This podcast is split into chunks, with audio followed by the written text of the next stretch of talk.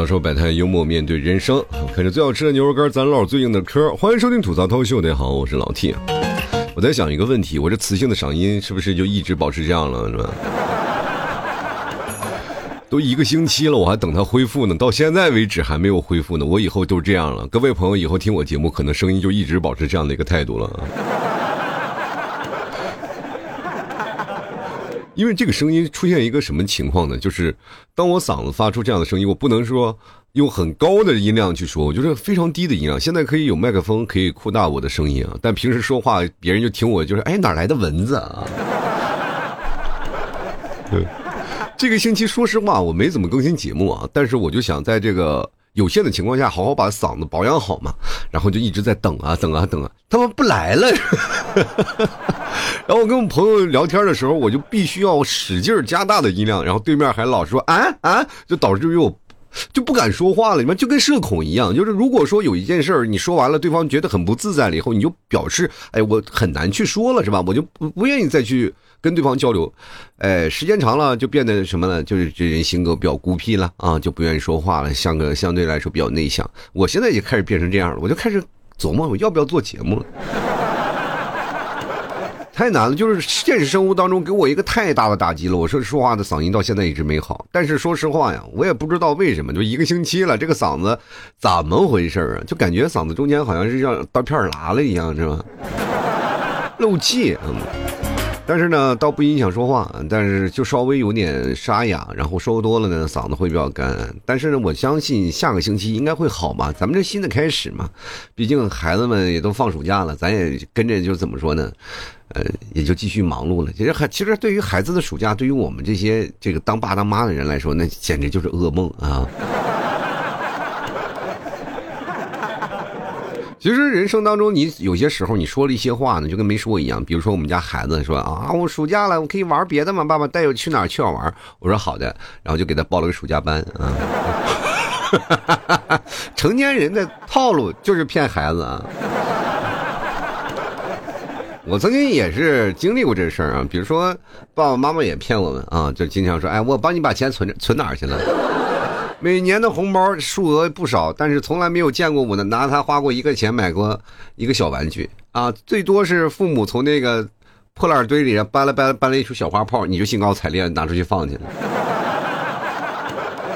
就是现在想想，咱们走的最多的路，其实都是大人们的套路，以至于长大了以后呢，我们可能变得并不诚实，有的时候可能变得并不乖巧。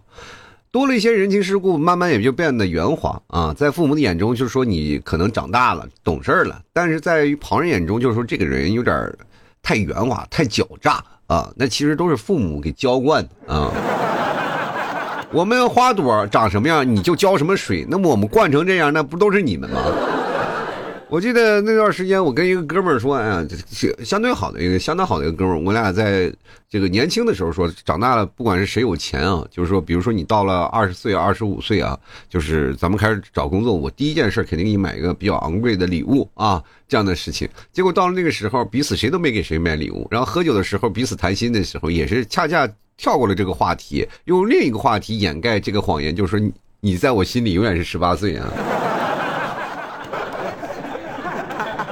以至于我们都已经三十多岁了，人到中年了，在一次聚会上喝酒，还是祝我们永远十八岁啊，就不愿履行十几年前的那个诺言啊。我们想想啊，别人的收藏什么？到了这个年纪，人别人收藏的，比如说车子、房子、票子，什么都有了，家里可能还会摆点什么古董啊？作为欣赏啊，去谁家？这是我收藏的一幅字画。我们家收藏的什么？只有快递和塑料袋，还有各种塑料盒子。说实话啊，唯一一个比较有价值的收藏品就是那个非常好看的快递盒。就是有些时候你看，哎，这快递盒子太好看了，不要扔了，放在家里吧。啊，又不像老头老太太一样把它压扁了，我拿拿去卖，就放在那里观赏。我天。真的，说实话，走在现在人情世故走到职场当中，你才会发现，其实社会上有很多的一些磨难啊，就是对于我们这些成年人来说，非常的不和善。我们要一定要学的自己圆滑，学的自己狡诈，你才能应对职场。过去我们不知道什么叫职场啊，说职场环境什么样呀，就是尔虞我诈就是阿谀奉承，有些时候甚至你还在这个。啊，不断的职场的争斗漩涡当中还要站队啊，这其实对于我们成年人来说是一件非常累的事情，而且非常费心力的事。如果说一次没站好队了，当你一个领导走了，那么你也得跟着拍拍屁股滚蛋，对吧？如果说你要站队了，你就要不断的充当于阶级斗争啊，对面两个大将在那指挥，你在下面打的啊，不断的撕，啊，是吧？绝大多数都是公司内耗，然后这个时候也造成你身心俱疲。我跟大家讲，人们当中啊，很多的人会觉得，哎呀，我们在这个。就是在大职场范围当中啊，扮演什么？我告诉你，不管是职场如战场，在战场当中，你不要以为你是个将军，你永远他妈就是那个大头兵啊！如果说你的领导，如果说啊，你的领导被赶走了，你的领导被赶走了，然后接着你还是留存下来的，那这个时候你又有新的领导了，那么这个时候你是属于什么样的呢？你不是说我啊，我要重新去了别的队伍，不是啊，不是这个问题，你就是说过去啊。打仗留下来的俘虏，当炮灰用的。过去古代打仗是怎么回事呢？比如说，我先打打败了啊，把这个敌军打败了，然后我们大概押了送了这个一千到一万的俘虏啊，这帮俘虏呢就当那个攻城的第一波兵啊，就是当炮灰用的。唇亡齿寒的道理大家都要懂啊，就是如果说你的领导被干掉了，你他妈好不到哪儿去，你明白？所以说，不要说在职场怎么样，就是很累啊。就是这个东西跟我们小时候上学是有一定的关系。我们一直在想，我们一直学习，学什么东西最管用呢？我跟大家讲，学语文啊，语文是真的管用。语文当中有一个一句话啊，叫做阅，有一个那东西叫做阅读理解。其实到现在你一直不理解，对吧？就是我记得曾经有一个特别有意思的事情，就是。当阅读理解啊写成了一一段话的时候呢，然后就把很多的阅读理解，然后就大家都是开始琢磨什么题是对，什么是错的啊。但是当有一个记者特别他妈搞事儿啊，就是每年把高考的那个什么阅读理解，就拿去给那个找到原作者，就是有一篇文章的原作者，告诉你就问他啊，这个你的阅读理解，当时你写这篇文章的时候，你的理解是什么？那个当时那个作者啊懵逼了。就说你写这个雨的时候啊，比如说这个文章里有一篇雨啊，雨潇潇落下，然后沿着屋檐不断的滴答，就是大概有这样的一个意境。说你是不是会觉得，当雨下来的时候，代表一个王朝的没落，或者是等等一些思想。然后当时，如果要是按照这个事事情的话，然后作者也是为之一振啊！我操，那天就他妈下雨啊！这阅读理解把原作者都阅阅读懵了，你知道吗？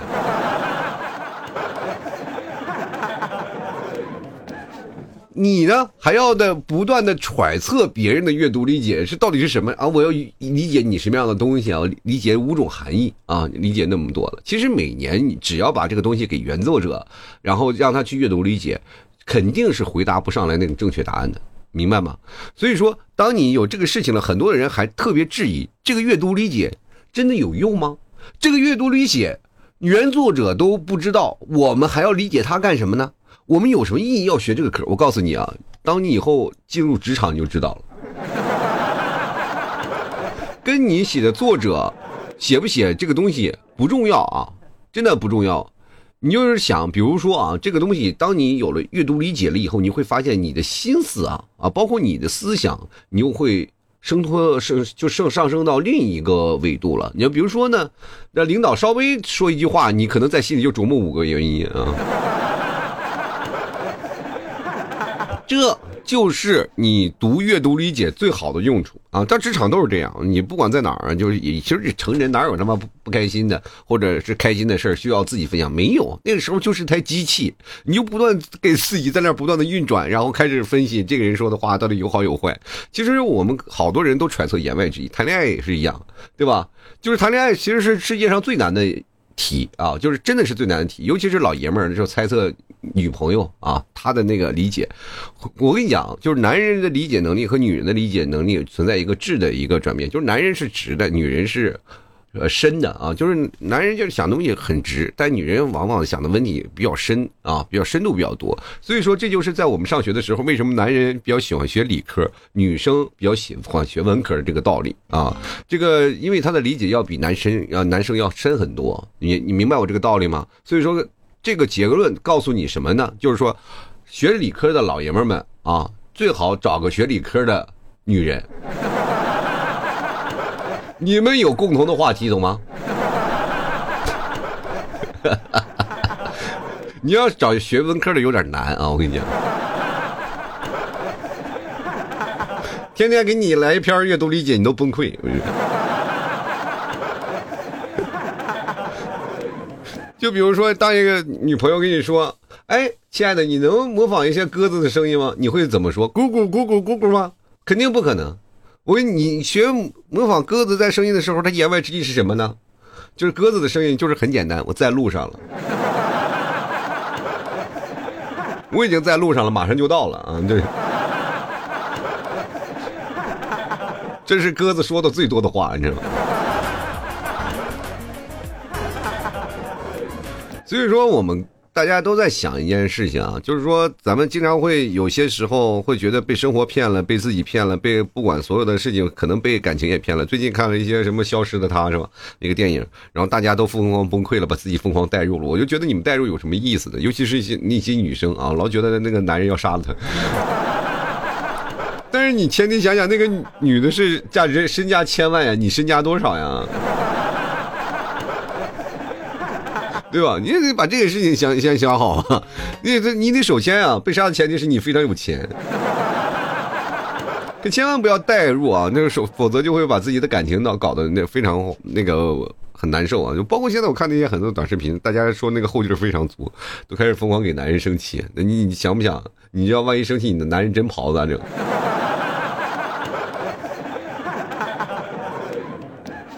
所以说，我们跟大家讲，就是小时候我们也老是立那些 flag，比如说，呃，就像我们长大，呃，总总是会有一些想法，回回忆童年的事儿嘛。就是像我们谈恋爱一样，也是有经常会说，刚开始是如何如何，然后以后我会如何如何，都会有这样的一个定式嘛，语言定式。就比如说小时候我们就会说，长大了以后会做什么，长大了我我会干什么啊？大概有是这样的，就是谈恋爱也是一样，刚开始啊，就别看是这样的，我以后爱你一辈子的嘛，一辈子你必。那那很长啊，基本上这一辈子，可能有的人一辈子大概有几十年，但有有的人一辈子只有几天啊。这 爱情在短短的一辈子当中，四天就开始消亡了。这其实说实话也挺快的。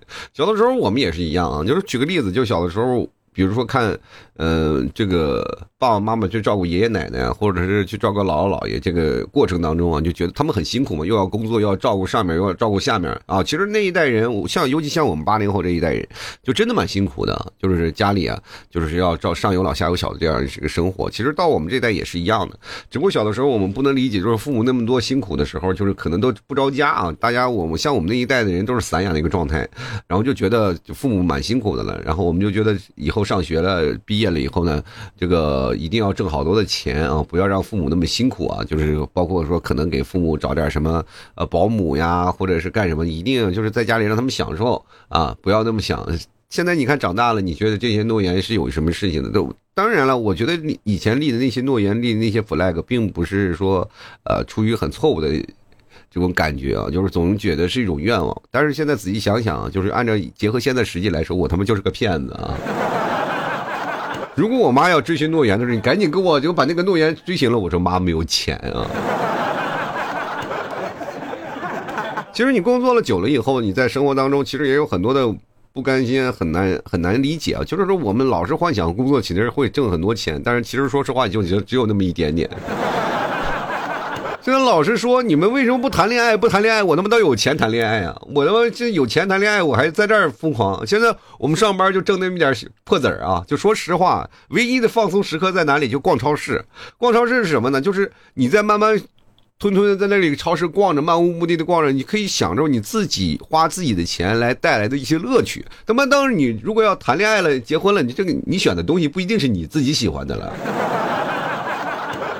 我这个人像我相对来说比较幼稚一点嘛，我这个呃，哪怕到了快四十岁了，但是依然是比较幼稚的一个性格。我逛超市，我就是在那个玩具那个那个地方，我在那逛啊，我就喜欢那些啊，就是包括现在我跟我儿子，我俩就堆在那儿。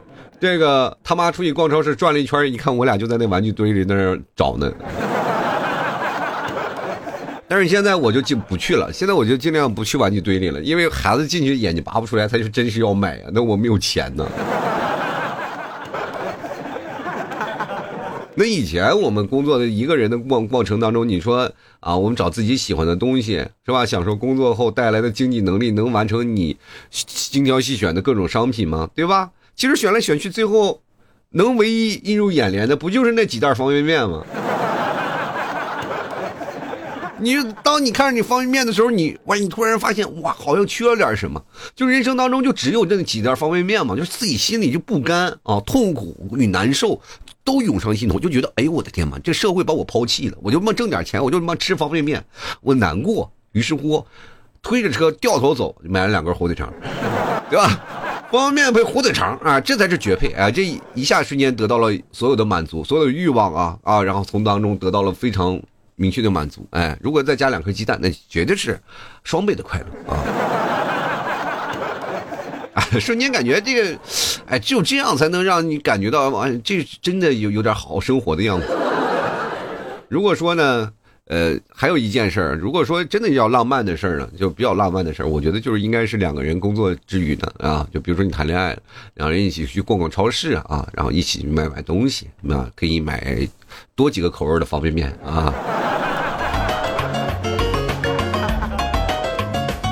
就是你通过工作了以后，你就突然发现，其实谈恋爱其实跟工作是一一模一样的。就比如说你在工作久了，你就等于等于你要具备三个要素嘛。你其实谈恋爱也同样也要具备三个要素，就是个人魅力、社交技巧还有情商。当这个三点都聚集起来的话，其实你在职场上混得顺风顺水，谈恋爱你也相当来说比较优秀的一个状态。很多人一直不理解，就是我工作了以后，我为什么谈恋爱不行？我们只能去相亲来去获得最后的一些原谅。其实到最后来说，就是。如果你要，呃，沦落到去相亲才能去谈恋爱的地步，说实话，你在职场混的也是说实话啊，泥足深陷啊。你通过混职场，你然后慢慢做的做了一些东西，然后你再做一些对外的一些岗位，然后就会慢慢培养出来这些个人魅力和社交技巧还有情商。比如说，像你经常会看到公司老板嘛，公司老板为什么那么吸引人？不是因为他有钱，是因为他有气场。就比如说，我们经常会看电视啊，就是看到一些男生，比如说一些老板，然后这个微服私访，然后把这个衣服穿成一个破烂的样子，然后但是依然能谈谈恋爱。但是你呢，哪怕是穿着名牌，但你也谈不到恋爱，就是因为气场和你的，呃，这个情商的问题啊。所以说，各位朋友想要脱单谈恋爱，其实太简单了，只要把自己的职场混明白了，基本都可以啊。就是职场如战场嘛，你当你把战场呢混得明明白白的，你谈恋爱其实也是相对来说不会那么被动了。其实现在有很多的人一直在聊一个问题啊，就是现在确实说实话啊，就是我前两天就是查那个，因为我要做那个安家，我查那个数据嘛，就是我们国家的那个生育率确实降得非常低啊，就是很低，而且查了一些身边的一些很多的人愿意，就哪怕谈恋爱了，他们也愿意做丁克啊，不愿意生孩子。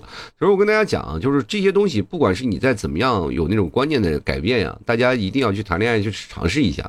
就是我们经常会看到一些失败的案例嘛，谈恋爱的失败案例，有的人说了，谈恋爱有分两个。观点就是说，谈恋爱一定要保持自己的情商足够了，自己确实有一定的社交能力、分辨能力了，你再去啊去谈恋爱。这一部分人是有有这样的一个理解的啊。当然，另一部分的人说什么，谈恋爱就应该是懵懂的，就是你要头撞墙，然后撞到一个你喜欢的真爱，你才明白了。只有你当时你分辨出一个渣男的能力，或者一个渣女的能力，你自然才会分辨出什么事情是才是自己需要的，什么时候才是自己想要的爱情，对吧？这也是你有了标杆，有了对错，你才知道前进的方向，它的到底是好还是。是坏。如果说你什么都没有，你就觉得直接就遇到了真爱，你可能被渣的几率达到了百分之八十以上。所以说，这个生活的感觉就是你在呃，比如说在挑三拣四的过程，别人已经在这开始哎挑哪个是好，哪个是坏的问题了。就是烂茄子里，就是哪怕打折的商品都烂了，它里面有好的，对不对？就比如说我二姨啊，她就经常是属于非常勤加节约的那个。他们那个状态。其实虽然说两人退休工资也不少嘛，但是我小时候从小就是在我二姨家吃饭，因为他们离我们的学校特别近。然后中午呢，我又懒得回家，然后就去我二姨家蹭吃蹭喝。然后呢，我二姨呢有一个非常那个习惯，就老一辈的人，他们因为我二姨比我妈还要大一轮呢啊，就是过去的生孩子那个过程不一样，就是有的人生孩子过程当中，其实中间还夹着哥，不是吗？就是可能他们岁数相差也比较大。然后呢，那个我二姨这个性格就比较。吃老了老年老来吃重，然后就比较节约啊，比较那个过去就是勤俭节约的一个状态。他们从来不是买一个很好的水果，永远都是那种打折促销的水果。但是你吃的永远吃不到什么太多烂的东西。就是每次我去他那儿吃，我永远吃到比较好一点的，比如说香蕉吧，就是很便宜的，就那些快烂的香蕉，我二姨买回来，你永远吃不到那些快烂的，因为我二姨他们都会先吃掉那个烂的，把好的留下来。就是每次吃东西的时候，我也很很好的，就是说你们先挑，挑完了我再吃，留留下来肯定是最好的。就是这样的，所以说，当你明白了一件事情，其实是当你节约了以后，你知道了以后挑了一些东西，其实它还是能够在这个烂的东西当中还挑到好的。当然，如果你说了你要撞大运的一个形式，在一大堆好的里面，你难免挑一个烂的，你就很难受啊，对不对？因为它光鲜亮丽的外表里面是烂是坏，是不是有虫子，你也看不出来。比如说，说实话，我不知道各位有没有什么自己做饭、自己去买东西的一个理念。因为现在这个互联网的方式特别发达了嘛，大家都会通过一种叫做信用信用机制啊，就是我信任你这个平台，我去买。如果当时如果让给我的一些东西不是很好的话，我可能就会选择退货了，不买了嘛，对吧？但是很多的人就会选择去超市去买，去一些呃蔬菜水果商场去买，因为他们有足够的经验去分辨哪些是好是坏的东西。就比如说我有我那段时间我去菜市场买菜啊。我就是琢磨着，哎，买哪个拿哪个呢？拿哪个我就拿上就走。但是我非常不理解的行为就是那些老头老太太在那挑挑拣拣，在那挑什么？就是哪怕买个洋葱啊，就买个洋葱，就在那儿那干皮在那儿剥剥剥剥到内馅了以后，他们才去买，就一直在那儿剥。那我就非常不理解，我买这洋葱，我这到底多称了多少斤？我这现在。我就一直在想，我买这么多洋葱皮回来到底有什么用啊？就比鸡肋还难受呢。鸡肋好歹是是吧，食之无味，弃之可惜。但是那个洋葱皮是直接往外扔的东西啊。如果我不懂的话，我是不是就直接买回来一堆？就是如果说按照谈恋爱来来那个分析的话，那些老太太们就是在爱情当中精挑细选，而我就只直接在这破烂当中扔掉一些那个破烂的洋葱皮呀。所以理念分成这样的话，你说被动等待和被别人挑选，和你在主动呃迎合你自己的预期，想要你自己的爱情方式去发展是完全两回事儿啊。比如说，有的人不一定说是要谈恋爱就主动的奔现啊，你可以去选择投其所好啊。你比如说你自己的爱好啊，你找一个相同爱好的人，对不对？比如说我喜欢一个黑长直，你看你就天天去理发店，他妈黑长直可多了。有的人说了，你要想喜欢一样什么呀？我喜欢文学类比较高的，你就参加诗会嘛。那天天才才子，的话，那别说太多了。那出口成章的人简直就是你到图书馆啊，就是一些图书馆，他们都有那读书会，那那随便一个人，那散发魅力的人多了，对不对？如果说实在不行，你说我想找一个漂亮跟明星，你当经纪人去。咱又不是没有，前两天老肖不是还跟经纪人谈恋爱，就是经纪人谈恋爱的太多了，跟经纪人结婚的，这胡歌那个是吧？那个大明星那不也照样吗？所以说你要想摆脱这些命运，你可以去找呀，对不对？所以说你。你得投其所好，主动出击。就谈恋爱这个，有的人说了，我不谈恋爱行吗？可以，没有错啊，没有说你到最后剩下的就只有孤独，就跟很多做丁克一样。你说百分到了四十多岁、五十多岁的，绝大多数丁克都是后悔，没有很少有说没后悔的。我记得我这个很多的朋友们啊，就是确实有很多做丁克的，到了四十多岁，他们都后悔，都开始现在就是开始，呃，怎么开始什么就大龄了，就比较危险了嘛，就开始了做那些什么。啊，这个试管花很多钱呢，开始做。你去想想，就到这个年纪的时候，我跟大家讲，我现在都后悔啊。你看，我就有点有生孩子比较晚了嘛，我三十多岁了嘛。我那那两天，就是昨天，我陪着我儿子去了哪儿？去蘑菇屋啊，蘑菇屋玩去了。蘑菇屋呢，就是在我们这儿，离我这儿离我家还不远，我都不知道啊。后来就是就是你们替早他们同事说了，因为你们替早同同事他们住在那一片啊，就长乐林场那块然后我就我们就去了，溜达着过去了，然后去了蘑菇屋溜达了一圈。当然那蘑菇屋都照着，但是吃饭那个棚子还在，我们在那里还拍了张照。然后出来了以后呢，呃，就就走了。然后突然我们家儿子就跟我说啊，爸爸你这个多大了？我我说你，他就会说啊，爸爸我不会不会变老？我说你也会变老的。他说，爸爸那我老了以后你呢？我说我可能就不在了啊。就我儿子听完就很伤心啊，就很伤心啊，就是说，那我我要变成哥哥了，你不老是吗？我说我变成哥哥，我还不会老啊，不会不太老。但是如果你，他说那我要做爸爸了，你是不是就老？我说你要做爸爸，我肯定老。然后他就说，哎，是吗？然后他就很，那我能不能一直年轻点？就给我感动坏了啊，就特别感动，就是他不希望爸爸变老啊。但是，言外之意，我一想，这小子你不对呀，你是不是就不想长大呀？其实有多多少少有些感动，后面他有有永远有多一份的阅读理解啊。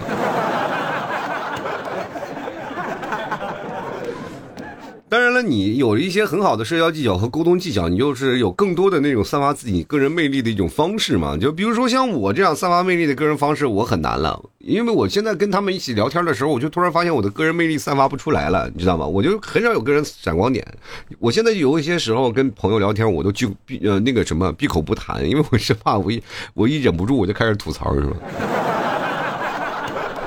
我真的这这个 DNA 就发动了，没有办法，我就发现我就是个杠精啊！就是不管是跟谁聊，我就不弹两下，不刺激两下，我就没有办法说话，你知道吗？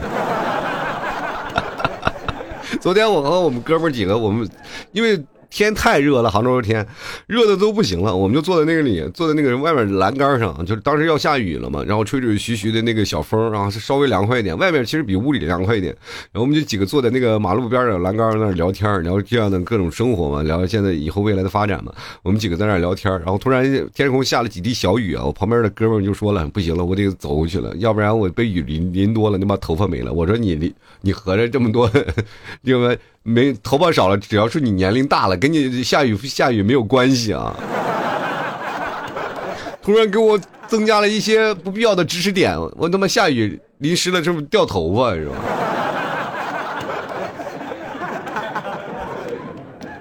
其实，当我昨天晚上，就是因为昨天晚上我在想，应该是聊一些什么，看一些什么样的话题，有什么好说的嘛？我昨天在看，突然映入眼帘的。迫切的就一个话题，就是大家为什么不谈恋爱？其实这个话题呢，如果要不谈恋爱的话，其实说实话，本身来说是大家所有的人的诉求，并不是某一个人就是说推上一个观点，就是大家可能都在怀疑，都在提一个，呃，就持一个那个。那个态度嘛，就是说，做过去以前从来就没有人会问这个问题，就是年轻人不谈恋爱这个事情。但是现在呢，你这个问题就越来越多了，就导导致于不是说所有不谈恋爱的人有这个疑问啊，就是导致于我们谈恋爱的人，我就是我们谈恋爱或者结婚的人，我们都有这个疑问：年轻人为什么不谈恋爱了？就是就害怕自己跟你们年轻人不一样。就是不知道跟你们的，我们其实也存在一些怀疑，就是包括我们过来人，我们谈了那么多次恋爱，我觉得恋爱是美好的。你至少不管在哪里啊，就是说年轻的时候一定要多谈恋爱，不要等到老的时候再谈恋爱，那不一样了。就是年轻的时候谈恋爱，为什么？就是年轻的时候身体好呀，各方面的身体都好。那有的人都到老年了，到中年了，他其实就力不从心了。你们懂吗？就是到你如狼似虎的年纪的时候，你就突然发现，那旁边那一个都是小绵羊。你不在这个时候感受一下，就是，就年轻时候的身体，年轻时候的魅力，等到你老的时候，你就难受了。当然，这是另一方面啊，其中还有很多的，就比如说像。大家都是说，你你不要瞎想。我意思意思是在什么呢？就是在抱抱的过程当中啊，年轻的时候能抱动，等到你三十多岁的时候，体重上升，他也体重上升了，抱不动了。年轻的时候充充满着魅力啊，就是两个人，我背着你，我抱着你，两个人欢欢喜喜过大年似的，每天每天都充满着浪漫。我背着你，我揉几圈啊，好浪漫。们。到现实当中，如果说实话啊，等到你到了人到中年，彼此是吧？男的肚子也大了，女的是吧？腰也粗了。这个时候，你去逛超市了，都不可能是两人一起逛了，那么都有个老公寄存处存在那儿了，对吗？谈恋爱有一个先后的顺序啊，年轻人的恋爱永远是不一样的。你看，随着时代发展，我们谈恋爱的包括年纪越来越晚了。咱们仔细去想想，最近我经常会看一些古代那些那些小说啊，或者一些野史传记什么的。你看他们在那儿谈恋爱的年纪啊，你就没有办法。你说十二岁啊就开始已经开始进攻，有的人都十二岁开始进攻了，是吧？十三岁、十四岁，人十五岁就开始结什么结婚生孩子了啊？那特别小的时候，就那个时候就已经开始往成年算了。但咱们现在看看十八岁了以后啊，十八岁其实大家都已经有那个。结婚啊，就是成年人的一些。当你步入成年礼以后，你就代表你可以有独立生活，有自己的一个正确的恋爱价值、恋爱意识了。然后大家也都明确这一点了。当你有了这个事情了，你才会发现，其实恋爱的本能是一一种本能化的一个对爱的一个，说实话的一个非常具象化。当你如果开始排斥呢，就说明你仔细琢磨琢磨这个问题了啊，是到底哪方面影响了你？你需要去纠正一下你的情感贡献啊，就是你不要害怕它，就来啊，既来之则安之。其实青涩的感情没有，往往没有那些趋利性啊，大家都是比较直观的，只要不要被骗了就行了。哪怕被骗了以后，你也可以拍拍屁股，然后后面还有大把的人在。其实人生就是我们不断的尝试、不断试错一样的过程。就是为什么我今天会把职场的这个事情会跟那个谈恋爱一块稍微结合一点呢？就是因为你在谈恋爱的过程当中，跟在职场的。过程当中一样，我们就要从实习期过来。当你从实习期过来以后，你突然发现一件事儿啊，就是说，嗯，比如说工作多少年，你说你猛然回味，说其实实习期做的工作跟现在的做的工作也没什么大差不差。因为你在公司工作不是一成不变的，尤其是现在比较，呃，怎么说？为什么现在很多的人会淘淘汰一些比较那个？就中年人啊，就是中年可可能会淘汰，因为他们的应变能力会差啊，他们的精力不够，因为你需要大量的精力能力。很多的公司企业，他们做到一定的程度，他们要不断的去转型，不断的去做一些新鲜的业务、新新的事物。你只有在变通越来越快的情况下，不断的在最快的适应，呃，去适应这个工作岗位，你才能够在这个工作当中去存活下来。比如说你在有一些。行业领域你干的特别好，就为什么有的人会说这，我在这个行业领域是大拿，为什么也被裁裁撤掉了呢？就是因为换了个新的岗位，你干不了，明白吗？就是说，当一个老的东西被淘汰掉了，你还是保持在那老一套，新的东西该上来了，但是你新的东西你跟不上了，那你就完蛋了。这就是一样的，就这个观念啊，朋友们都在成长，就是说跟谈恋爱是一样的，你一定要变，就是当换到另一个人啊，就是新的一个他妈男朋友了或者女朋友了，你还拿着对前任的态度去对，那你不死。死是谁死啊？不要以为工作是一成不变的，工作要变。我们那个时候，我记得我做一个项目的话，我在公司里啊，就是我为什么哗哗哗一步步做到那个经理的位置？那我就是能变呀！啊，就是你给我什么工作，我短期之内我马上适应，就马上变过来了，对吧？那为什么后来？就慢慢就不行了呢啊！做经理了以后呢，你其实没有冲到第一线，但是一变的时候，你要比别别人又这个嗅觉要比较灵敏。然后，但是到了这个中层以后，你就开始有什么阶级斗争了，对吧？就太累了，嗯，所以说当时又开始有选择了，就是经济太累了，精力要要付太多，所以说什么东西都要给你相同的精力。一个是你要不在工作当中提。提出那个过多的精力，要不然你就在这个做节目当中提出过多的精力，反正精力都必须要两方面去加持的嘛。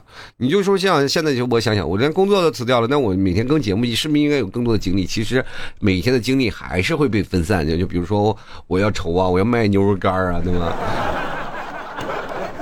我不卖牛肉干，我就要死掉了。过去是没有对这个，就是生活当中还没有这些问题啊。现在都没有牛肉干，我愁的都不行了。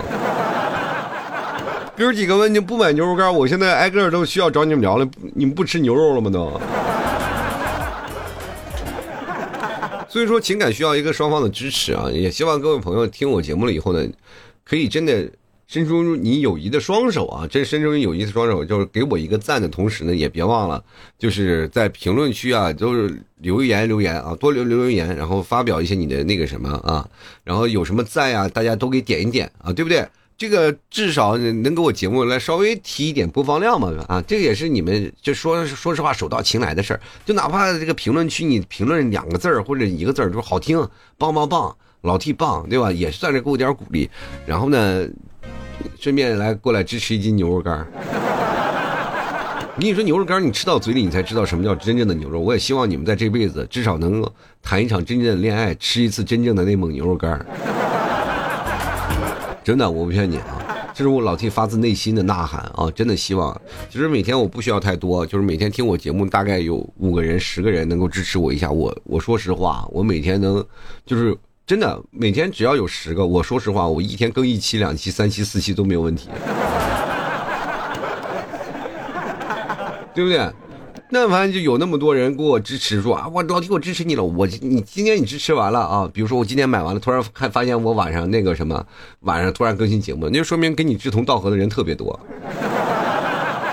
对吧？至少有那么几个，你才会发现跟你心灵相通的人至少有五个到六个到十个，这相当厉害了啊！所以说，希望各位朋友加加油，努努力啊，然后也帮我啊，然后实现我那个什么的，就是一天做一期节目的人生理想，好吧？好吧，谢谢各位啊！当然，各位朋友，牛肉酱也来看看啊，最近这个也是在搞活动，大家也多多多关注一下，来囤点牛肉酱尝一尝啊！好的，收百代幽默面对人生，喜欢老 T 节目别忘多支持一下啊！然后咱们登录到这个某宝，你去买老 T 家牛肉干就好了，然后直接找到老 T 店铺吐槽脱口秀啊，就能找到了。同样呢，也可以干什么呢？同样也可以搜索那个。老 T 的那个名字啊，就是老 T 家特产牛肉干就能找到，然后也可以跟我对一下暗号，吐槽社会百态，我会回复幽默面对人生。同样的，各位大家啊，想要关注一下，也可以看看我朋友圈，然后朋友圈都发一些相应的活动什么的，大家来关注一下啊。这个朋友圈就是拼的老 T 二零二啊，希望各位朋友加一下关注一下。好了，那么本期节目就要到此结束了，也非常感谢各位宝子们收听，我们下期节目再见了，拜拜了。